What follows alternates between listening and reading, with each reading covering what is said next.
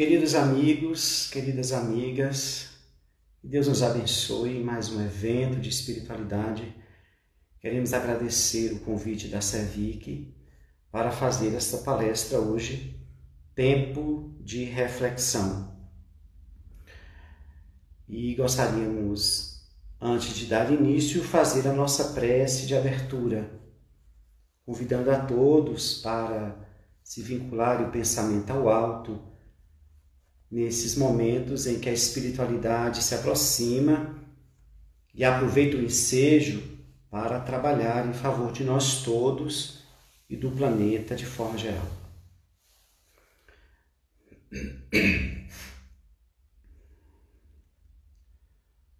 Pai de infinita misericórdia, envolva-nos mais uma vez, Senhor.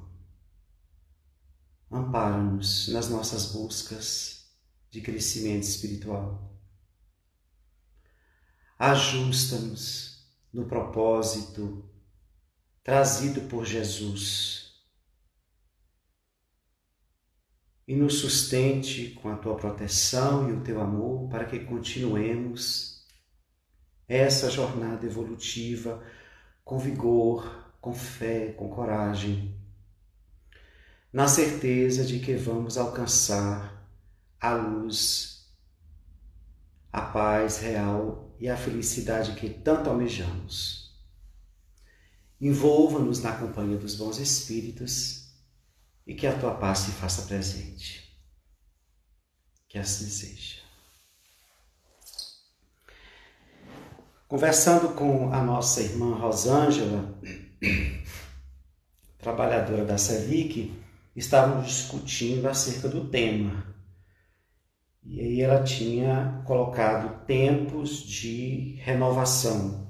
E eu havia colocado tempos de reflexão. E juntos chegamos à conclusão de que uma atrás da outra, não é? A reflexão vai nos promover a, a mudanças, né? a renovações. Mas outra coisa que nós percebemos também é que o tempo de reflexão ou tempos de reflexão tempo ou tempos de renovação sempre existem. Então, quando a gente quis colocar tempo de reflexão, notamos que esse tempo é contínuo, já que nós estamos no processo evolutivo e não chegamos ainda à pureza, então há muitos o que se refletir. Então, a todo momento é momento de reflexão e, logo, momento também de renovação.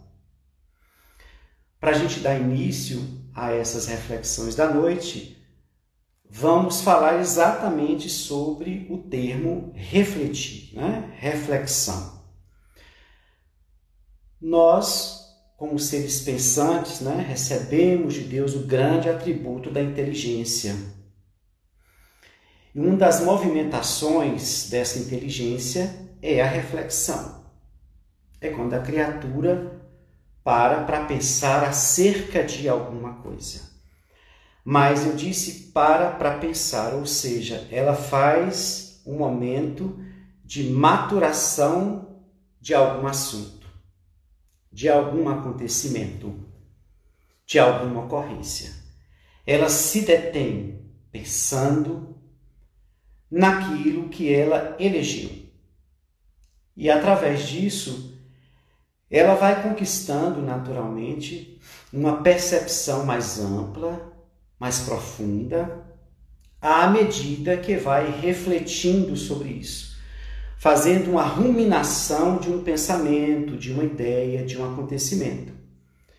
Dessa forma, o espírito vai tendo uma maior assimilação daquilo que se viu, daquilo que se percebeu e daquilo que lhe ocorre muitas vezes no mundo interior. Então a reflexão, ela vai ser um movimento dos mais poderosos e importantes para que a criatura se perceba, se localize e tenha um entendimento mais aclarado acerca de tudo que está ao seu redor. É claro que essa percepção ela é medida, pelo nível evolutivo de cada um. Nós podemos perceber que espíritos superiores, espíritos nobres que estão e que estiveram na Terra, eles têm um olhar mais alargado. Eles são mais maduros, são mais evoluídos, e isso confere a eles uma capacidade de reflexão que os leva a um entendimento muito maior do que o nosso. Então a reflexão está em todos nós, mas o que ela nos fornece, o nível do que ela nos fornece, depende muito desse nível evolutivo. Há pessoas que refletem, pensam, mas não conseguem perceber verdades que às vezes estão postas à sua frente. Não consegue perceber as nuances que surgem em determinados acontecimentos. Mas se a inteligência é um atributo, nós estamos reencarnados para exercitar essa inteligência e logo a reflexão, o hábito de refletir. A reflexão pede-nos também uma movimentação que nos facilite para que ela ocorra.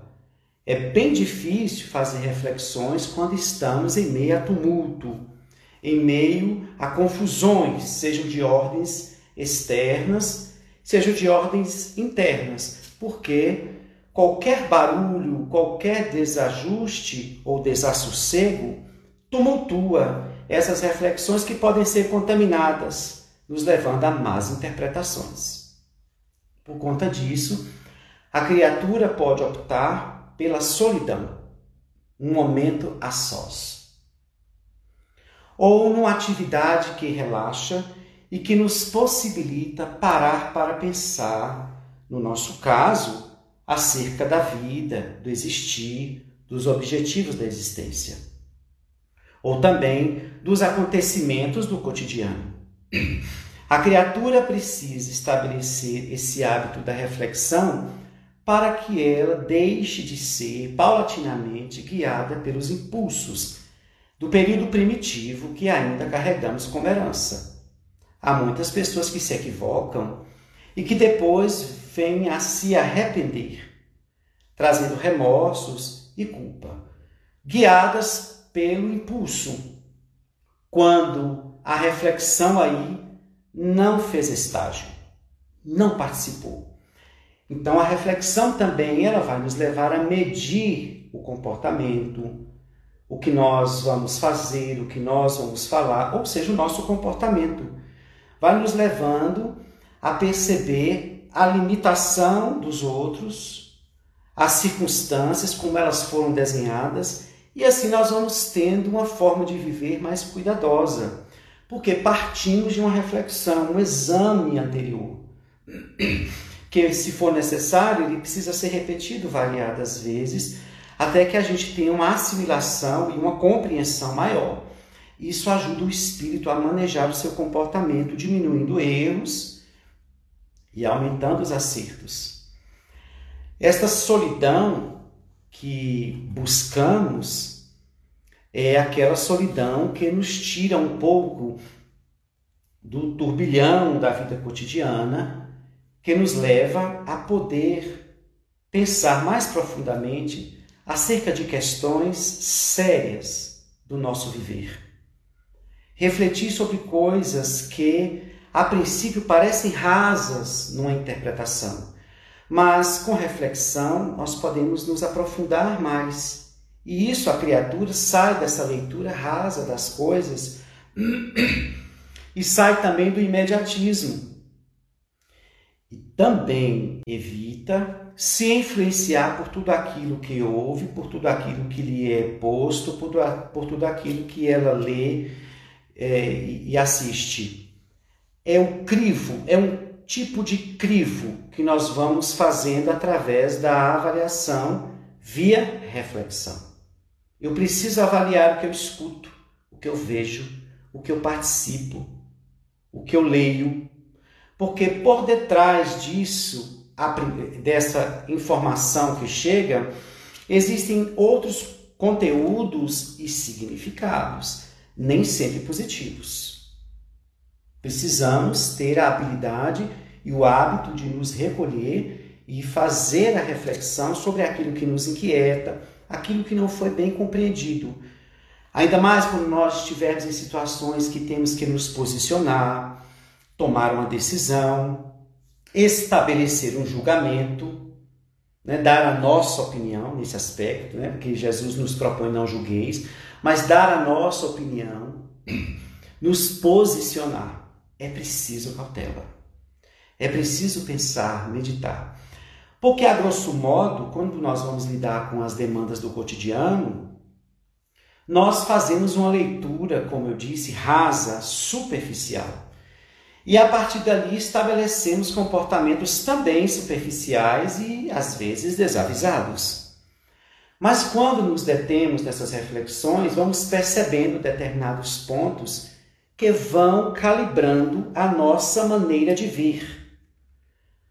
E isso vai nos ajudando a também reajustar o que iríamos fazer. Vejamos como é importante refletir.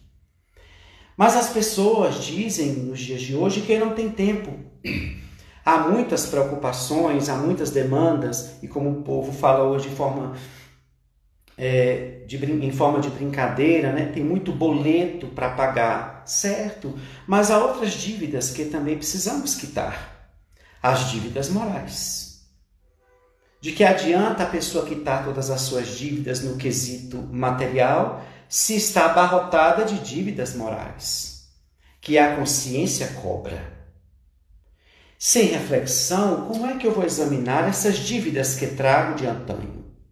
Então, é necessário que, na correria da vida, estabeleçamos um tempo para pensar e para refletir. Entenda que eu separei pensar e refletir. Pensar nem sempre promove reflexão. Eu apenas trago um pensamento, mas ele não é ruminado, ele não é repetido, ele não é repensado. Não há um movimento aí para se analisar isso que se pensa de forma demorada. Então nós precisamos abrir esse espaço para fazer um balanço. Ainda nós que ainda mais nós que estamos dentro do espiritismo, e percebemos que existe mesmo um processo evolutivo do qual nós temos que dar conta. Né? Deus nos deu todos os atributos para que a gente pudesse fazer pelo livre-arbítrio essas mudanças. Mas sem reflexão, como fazer um exame de como eu estou? Ou do que já superei, ou o que é que mais me perturba, o que ainda, o que ainda continua comigo, me perturbando, me desequilibrando, quais foram as conquistas que tive e o que estou fazendo a partir disso. Tem muita coisa para se refletir. Mas a criatura humana, ela também está muitas vezes impulsionada a refletir quando ela sofre algum impedimento, algum sofrimento, alguma perturbação. Quando Emmanuel vai dizer no livro Pronto Socorro que a enfermidade é a alavanca de frenagem, ele está dizendo que a enfermidade chega para frear o espírito. Com que interesse? Com interesse que o espírito reflita acerca de si, acerca do comportamento, acerca da vida, dos valores reais da vida acerca da forma que conduz o corpo, enfim, diversas reflexões espocam. E a criatura começa a perceber que ela se pensa muito pouco, a não ser quando ela está envolvida, como eu disse, ou por uma enfermidade, ou por um acontecimento que a abala, ou por um impedimento da vida, ou por algum não que recebe da existência aquilo que a detém no go, impedindo de gozar alguma coisa, de adentrar naquilo que se deseja, de conquistar aquilo que anseia, tudo aquilo que obsta conduz a criatura muitas vezes a refletir. Nós ainda estamos impulsionados a refletir quando os empeços ocorrem na existência. Quando deveríamos pensar, refletir também quando tudo anda bem, porque esse tudo anda bem não define felicidade. É um momento em que a felicidade passa por nós e podemos provar um pouco dela e entender que há muito mais por se conseguir.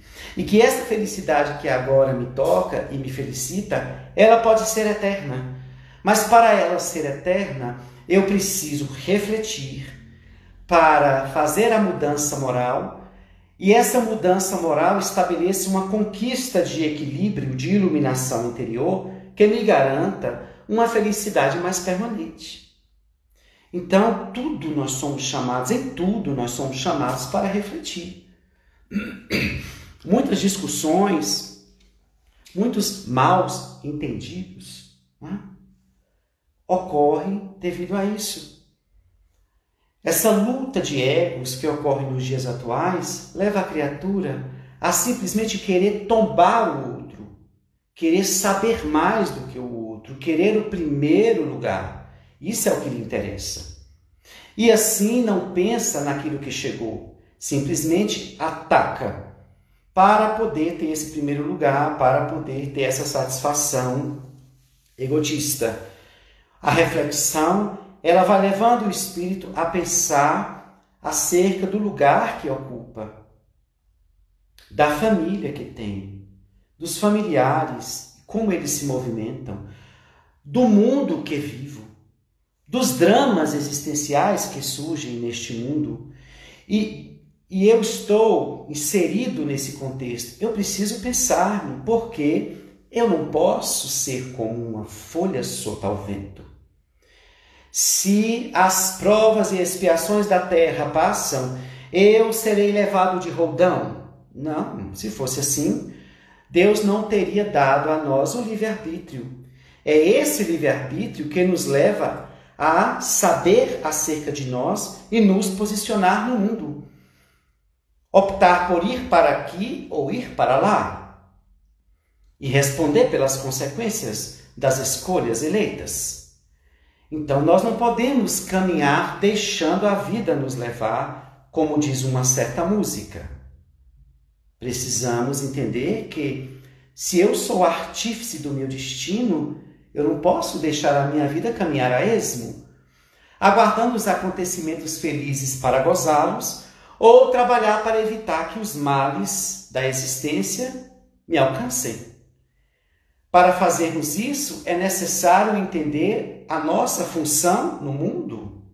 Eu sou um espírito que reencarnei e que estou aqui de passagem, mas o que é mais importante na reencarnação não é vivê-la, é aprender nela.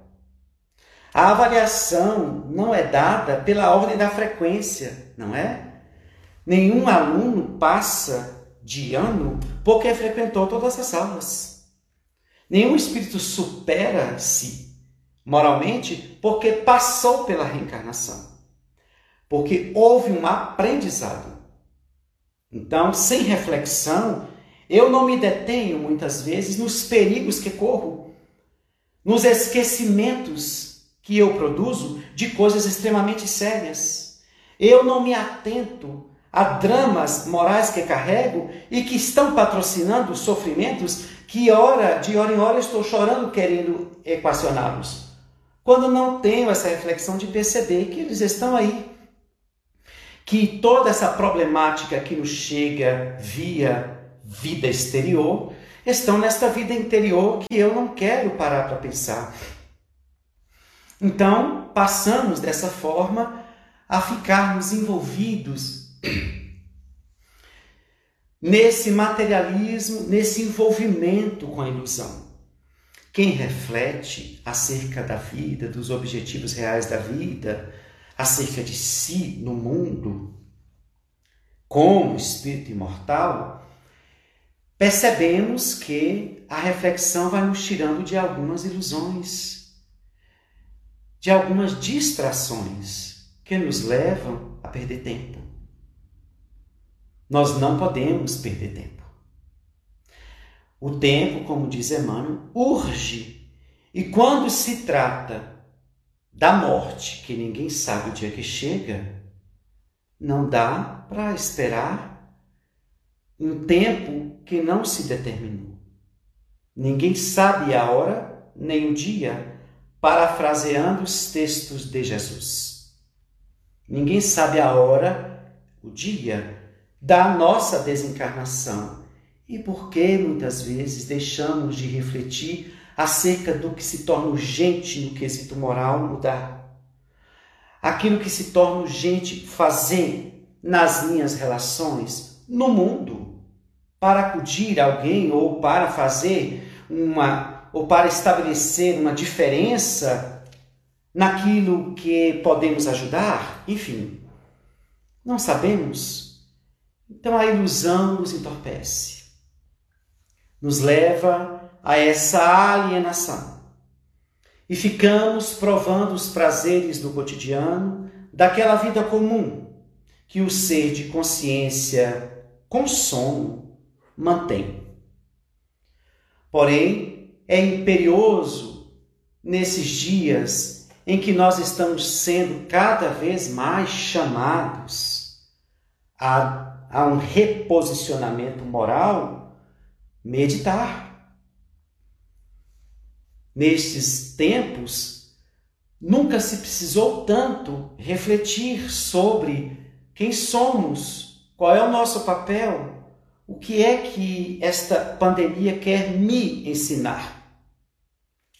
Dentro porque as lições de Deus nunca tão somente alcança o coletivo, porque como nós bem sabemos, Deus fez as individualidades que somadas formam o coletivo. Então nós não temos que estar aqui tão somente avaliando o coletivo, porque quem o forma é cada um de nós. Então que cada um de nós se comprometa em refletir acerca de si para ver se está contribuindo ou não nesse contexto social, nesse contexto familiar chamado terra, chamada humanidade, melhor dizendo. É aí que nós vamos refletindo sobre papéis que estamos deixando de desenvolver, funções, e que a reflexão nos leva a vários detalhes acerca da nossa vida, desde a nossa vida íntima, desde a nossa vida familiar, uma reflexão sobre eu na família, e não na minha família, porque senão vira uma reflexão projetada, não é? Eu fico refletindo acerca do defeito dos outros ou do comportamento do outro, que essa reflexão seja feita com o intuito de aprender. Ensinou-me um espírito uma certa vez, quando ele disse: quando você analisar alguém e perceber em erro, analise que aquilo é tudo o que não deves fazer. Daí não estabeleça julgamento. Perceba que é uma alma que está em deslize, mas note que aquela situação deve tão somente lhe mostrar o que não deves fazer. Então, esta avaliação acerca do mundo, das pessoas, do comportamento dos outros, que seja para fazer um balanço do nosso, já que não somos perfeitos e estamos enquadrados num nível evolutivo meio que semelhante, né? já que estamos dentro de um planeta de provas e expiações. Então, sem julgamentos, eu vou analisar o contexto, perceber suas dificuldades e suas conquistas e me posicionar e ver-me dentro desse contexto como eu estou, se eu colaboro ou se eu perturbo, se eu participo ou se eu sou indiferente. E assim poder trabalhar como cidadão como cristão que somos, como espírita, dentro de todos os acontecimentos que envolvem a necessidade, as nossas relações com o outro, para que dessa forma a gente dê a nossa contribuição. Mas a reflexão, ela deve também nos chamar a atenção para perceber questões que nós ainda não estamos notando como, por exemplo, imperfeições, maus hábitos, más tendências que nós nem ainda percebemos que temos. De hora em hora, no exercício da reflexão, eis que tomamos algum susto, eis que temos uma surpresa. Aquilo que eu enxergo dentro de mim não significa que é a minha realidade total. Nós sabemos disso, não é? Então, aquilo que eu enxergo é uma parca parte de mim.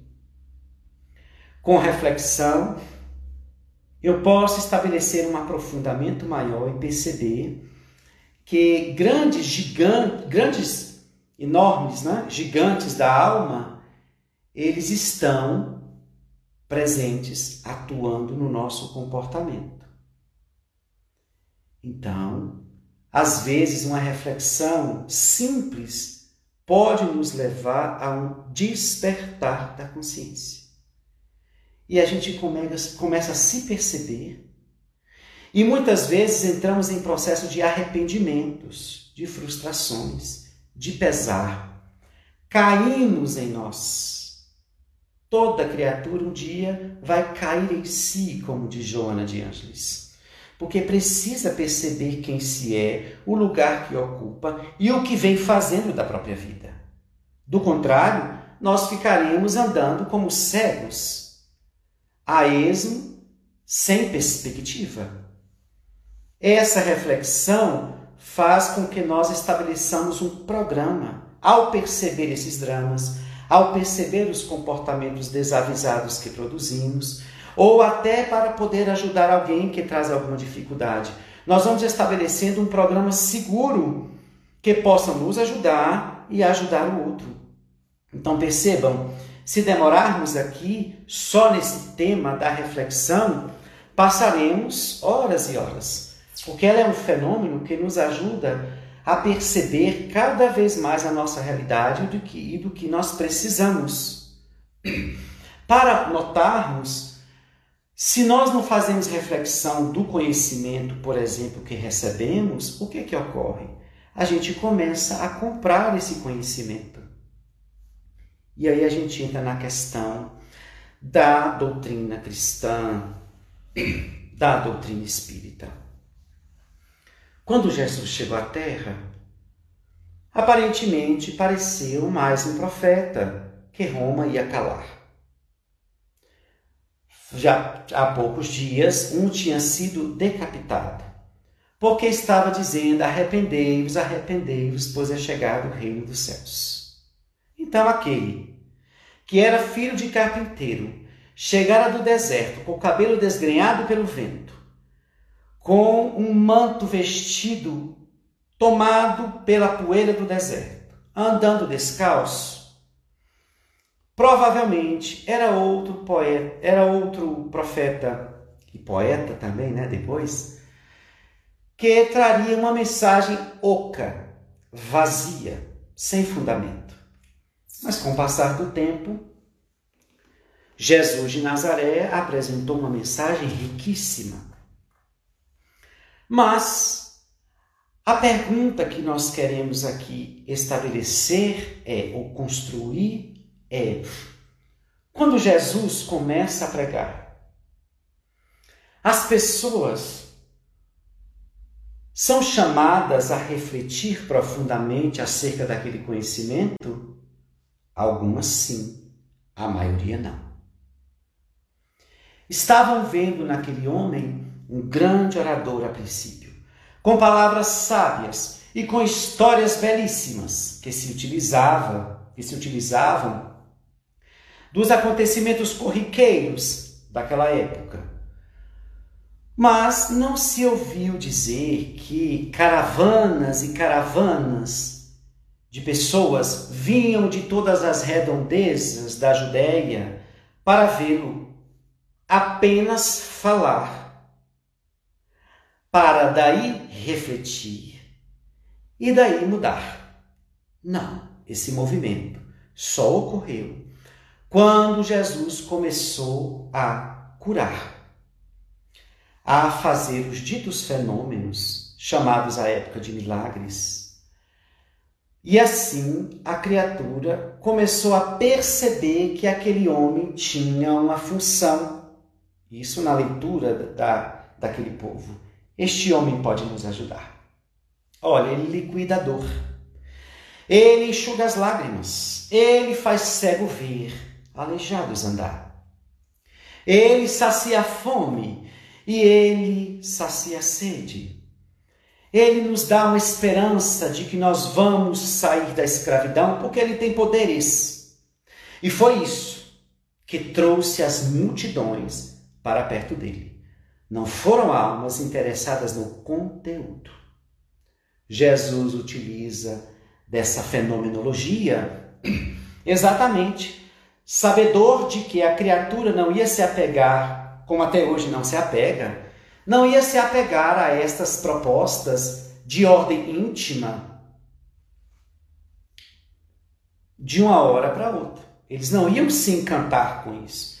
Então surge este movimento que sacode as criaturas humanas, e é a partir desse movimento que elas se aproximam, se aglomeram para ouvi-lo. A partir do que ele é capaz de fazer, ocorre aí o ensejo de poder ouvi-lo. E é neste momento que as pessoas começam a assimilar, a ouvir, vamos dizer assim, o seu pensamento. Algumas já mais amadurecidas optaram pela reflexão e modificaram-se. Nós temos vários relatos no Evangelho, não é? De almas extremamente falidas, moralmente falando, fazendo uma renovação a partir da reflexão que fizera, daquele pensamento luminoso que lhe chegara. Abraçaram, albergaram a mensagem de Jesus e estabeleceram reflexões profundas que varavam os dias que atravessavam as noites. E quanto mais refletiam, mais percebiam que havia neste homem uma grandeza, uma verdade que era exatamente a grande força, a principal força para conduzir o espírito a uma libertação. E a partir dessas reflexões, optaram em segui-lo e nunca mais o deixaram. Nunca se ouviu dizer que alguém voltou, depois de ter seguido Jesus, para dizer que frustrou-se, para dizer que arrependeu-se. Todos que optaram seguir foram e não voltaram, a não ser para acudir os que ficaram na retaguarda. Assim, muitos espíritos não conseguiram refletir profundamente acerca da mensagem do Mestre que era extremamente elevada e o nível evolutivo não lhes conferia condições de absorvê-la. E aí está o grande motivo de Jesus enviar o Consolador prometido chamado Espiritismo. Daí entendemos por que, é que o Espiritismo chegou em forma de ciência e não de religião.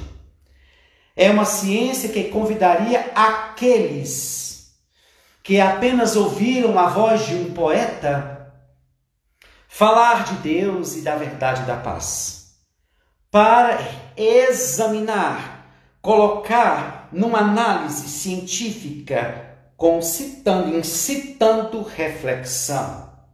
Então, o Espiritismo veio nos chamar para dizer: bem, nós, vocês ouviram, agora é hora de mergulhar pelas movimentações da reflexão profunda, porque este conhecimento, por falta de reflexão, não foi assimilado. E por conta dessa não assimilação é que a humanidade arrasta carregando uma canga de inferioridades, tendo o sofrimento como resposta da, do seu atraso moral. Então o Espiritismo chega para dizer: agora é hora de refletir sobre a mensagem do Nazareno. Assim como ele vai dizer em João 14, que o Consolador prometido ia lembrar tudo o que ele disse e nos dizer aquilo que à época ele não pôde falar. Então, o Espiritismo nos convida para debruçar a atenção e produzir reflexão acerca do que já está posto há mais de dois mil anos. E que a criatura, por falta de assimilação, na ausência da reflexão, não incorporou esse comportamento, por isso não é feliz, caminha tateando na própria sombra e não consegue alcançar intimorato a luz que aspira a paz que deseja, a felicidade que sonha. Assim, é imperioso que nesses dias em que o Espiritismo está na Terra, neste tempo, nos debrucemos sobre esta mensagem e reflitamos, porque Viana de Carvalho vai dizer um dia para Divaldo Franco que ele deveria ler o livro dos Espíritos diversas vezes. E Divaldo vai constatando que quanto mais lia, mais verdades, mais informações ele encontrava, significando dizer que era um conhecimento extremamente elevado e que a nossa capacidade evolutiva, intelecto moral, não tinha condições de abarcar tudo. Isso significa que há muito por detrás do pensamento que Allan Kardec nos trouxe. Há muitas informações ali que a criatura humana ainda não conseguiu perceber por conta da ausência e da não manutenção da reflexão. Então não é pegar um pensamento pronto, tão somente. A verdade que o Espiritismo trouxe precisa ser divulgada. Mas o Espiritismo não se estagna. O seu pensamento se desdobra em mil perspectivas e informações. Sem reflexão, não vamos perceber essas perspectivas nem essas informações ficaremos presos àquele conhecimento, divulgando, reproduzindo, mas há muito por se saber. Divulgar o que já está posto, muito bom, extremamente necessário. Mas refletir mais a fundo, porque nestas informações superiores há muito por se perceber. Quando refletimos acerca de um texto simples, extraímos muitas coisas que a princípio não notávamos como tinham informações ali entre linhas, ou na conjunção de frases, ou numa reflexão mais profunda acerca de um determinado parágrafo. Assim é a codificação espírita. Então nós não podemos ficar aqui dizendo: "Ah, mas eu já li a codificação". Sim. E daí? Se a gente sabe que é um pensamento superior, nós não abarcamos completamente. Então não vamos nos deter em continuar estudando. Os textos espíritas sérios, nós precisamos nos deter. Eu quero enfatizar os sérios, tá, gente? Porque o espírita precisa refletir sobre o que lê também. Porque tem muito texto com informações ridículas. Tem muitas palestras trazendo informações equivocadas, porém não gritantes. Aí está o perigo. Lembremos do final do livro dos Médios, onde tem as mensagens apócrifas. Quando a gente lê uma mensagem daquela, a gente cataloga que é de um espírito superior. Mas Allan Kardec vai lá e aponta, dizendo: veja esse detalhe. Não é uma mensagem que, que é de espírito superior.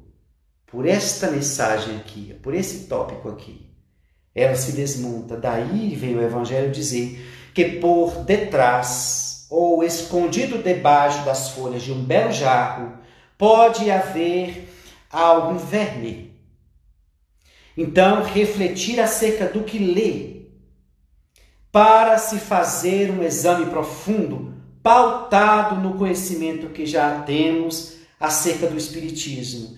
Se faltamos ainda um discernimento profundo para fazer uma análise, nos aprofundemos mais no conhecimento da codificação espírita e elejamos os textos sérios e nos debrucemos para refletir sobre eles e é à medida que vamos fazendo esse movimento de reflexão desses textos, da codificação espírita, é que nós vamos tendo um entendimento maior sobre a nossa vida.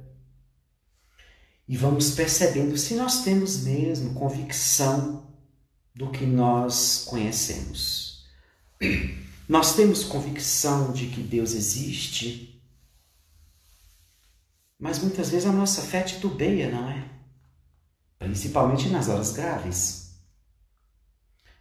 Já se criou até um ditado quando as pessoas dizem assim: isso não deixa de ser um, um dos refolhos do inconsciente. Deus é bom. Meu filho passou no vestibular. Deus é maravilhoso. Eu consegui um emprego. Mas Deus é bom. e maravilhoso se seu filho perdeu o vestibular ou se você não conseguiu emprego. Entende a condição de ele é maravilhoso se atende o que eu quero? Nós acreditamos mesmo em Deus? Somos firmes nesta fé? A imortalidade da alma, eu acredito. Mas eu tenho uma convicção ao ponto de enfrentar a morte? Ao ponto de dizer, como Paulo de Tarso disse ao homem que ia decepar-lhe a cabeça, dizer: decepa eu já cumpri a minha missão, cumpra a tua. Intimorata como Joana d'Arc, dizendo: Não posso negar as vozes para sair desta fogueira. Elas estão aqui agora me dizendo que daqui a pouco estarei no reino dos céus. Temos essa convicção na imortalidade da alma ao ponto de não entrar nesse desespero, nesse medo da morte? Temos convicção da reencarnação? E por que, que estamos de hora em hora reclamando da família que temos, do trabalho que temos, do país que moramos, do corpo que trazemos, dos acontecimentos negativos que nos surgem, das pessoas que nos perturbam, nos perseguem? Que tanta reclamação e queixa é esta? É sinal de que nós estamos querendo ajeitar esse lugar, essa nossa vida presente, como se nós não tivéssemos um passado que a produziu. Acreditamos mesmo na reencarnação? Na comunicabilidade dos espíritos? Ah, acreditamos que temos uma nuvem de testemunhas ao nosso lado. E por que, que nós não vigiamos o nosso pensamento? Para atrair as boas testemunhas. Porque Paulo não ressalta se são boas ou más. Assim como os espíritos, na codificação, os espíritos estão tão ligados, né? influenciam tanto em nosso pensamento, que chega até nos guiar. Eles não falaram o tipo de espírito, eles disseram os espíritos. Então nós podemos estar sendo guiados por entidades perversas, alienando a nossa maneira de pensar, de falar e de ser. Sem reflexão, nem obsessão a gente detecta quando ela muitas vezes se faz sutil para ser desastrosa. Então, nós temos convicção da, da comunicabilidade dos espíritos, da pluralidade dos mundos habitados. Temos mesmo, e se temos, por que tratamos tão mal o nosso planeta muitas vezes? Porque nós, ao longo das eras, tratamos de forma tão impiedosa e indiferente esse planeta? Se nós acreditamos que existem mundos melhores, que condição eu tenho para participar de um mundo melhor? Sendo que, de uma certa forma, eu sou fator destruidor. No momento em que penso negativamente, eu vibro negativamente. No momento em que eu tenho comportamentos negativos, eu transgrido muitas coisas. Então, eu não sou um espírito ainda apropriado para viver em um mundo pleno. Então, essas convicções nós ainda não as temos. Então não vamos fechar, não é? O nosso tempo de estudo. Olha, eu terminei o estudo do Evangelho. Olha, eu terminei o ESD. Olha, eu terminei, terminou um curso, um trabalho criado para se dar continuidade a um saber infinito. Porque nós estamos falando da verdade divina, trazida pelo Espiritismo. Então, o que cabe a nós nesse momento? Exercitar a reflexão acerca do que lemos, do que estudamos e acerca do que nós estamos fazendo disso tudo. É claro que nessa reflexão nós vamos nos deparar com muitos equívocos ainda produzidos por nós. Mas a reflexão, ela vai promover o encontrar-se com a verdade, e é disso que nós precisamos. Por mais que ela seja uma verdade que nos faz ficar confrangidos ou perturbados, não importa. O autodescobrimento, por exemplo, não existe para a gente descobrir o que se há para a partir daí fazer um aformoseamento moral e alcançar a autoiluminação? Se eu não descubro-me, como vou modificar-me? Se eu não me descubro, se eu não assumo o que vi, o que descobri, como fazer uma mudança nesse quadro, nessa paisagem? Por isso que a reflexão é uma das armas poderosas dos espíritos que estão dispostos a amadurecer, a crescer mais rápido, a evoluir, porque vai tendo tento acerca de quem se é, do que veio fazer aqui, de onde veio, para onde vai, e através dessas informações refletir variadas vezes para alcançar a plenitude. Aquilo que Joana vai dizer no livro O Ser Consciente, que dá o nome também ao texto, o ser consciente. É aquele que tem, dentre outras habilidades do espírito maduro, a reflexão contínua acerca do seu comportamento, do seu modus viventes. Os espíritos maduros, eles estão despertos e refletem. Jesus, nos últimos momentos antes de ser preso, sobe ao Getsemane para refletir sobre os destinos da humanidade e não para pedir a Deus, para afastar o cálice, que é um comportamento de ordem medrosa destruindo tudo aquilo que ele falou acerca da fé, que nele era retumbante e poderosa. Daí, é hora de refletirmos, tirar o nosso tempo. Se a pandemia diz fique em casa, a gente imagina que Jesus aproveita esse movimento para dizer volta para casa, mas para casa também íntima. E reflita sobre a sua trajetória. O que tem feito, como tem feito e para que tem feito. Nessas reflexões, entramos em contato com as entidades amigas, sábias e benevolentes que querem nos guiar à lucidez, para a partir daí começarmos o nosso trabalho de crescimento espiritual, alcançando a felicidade plena.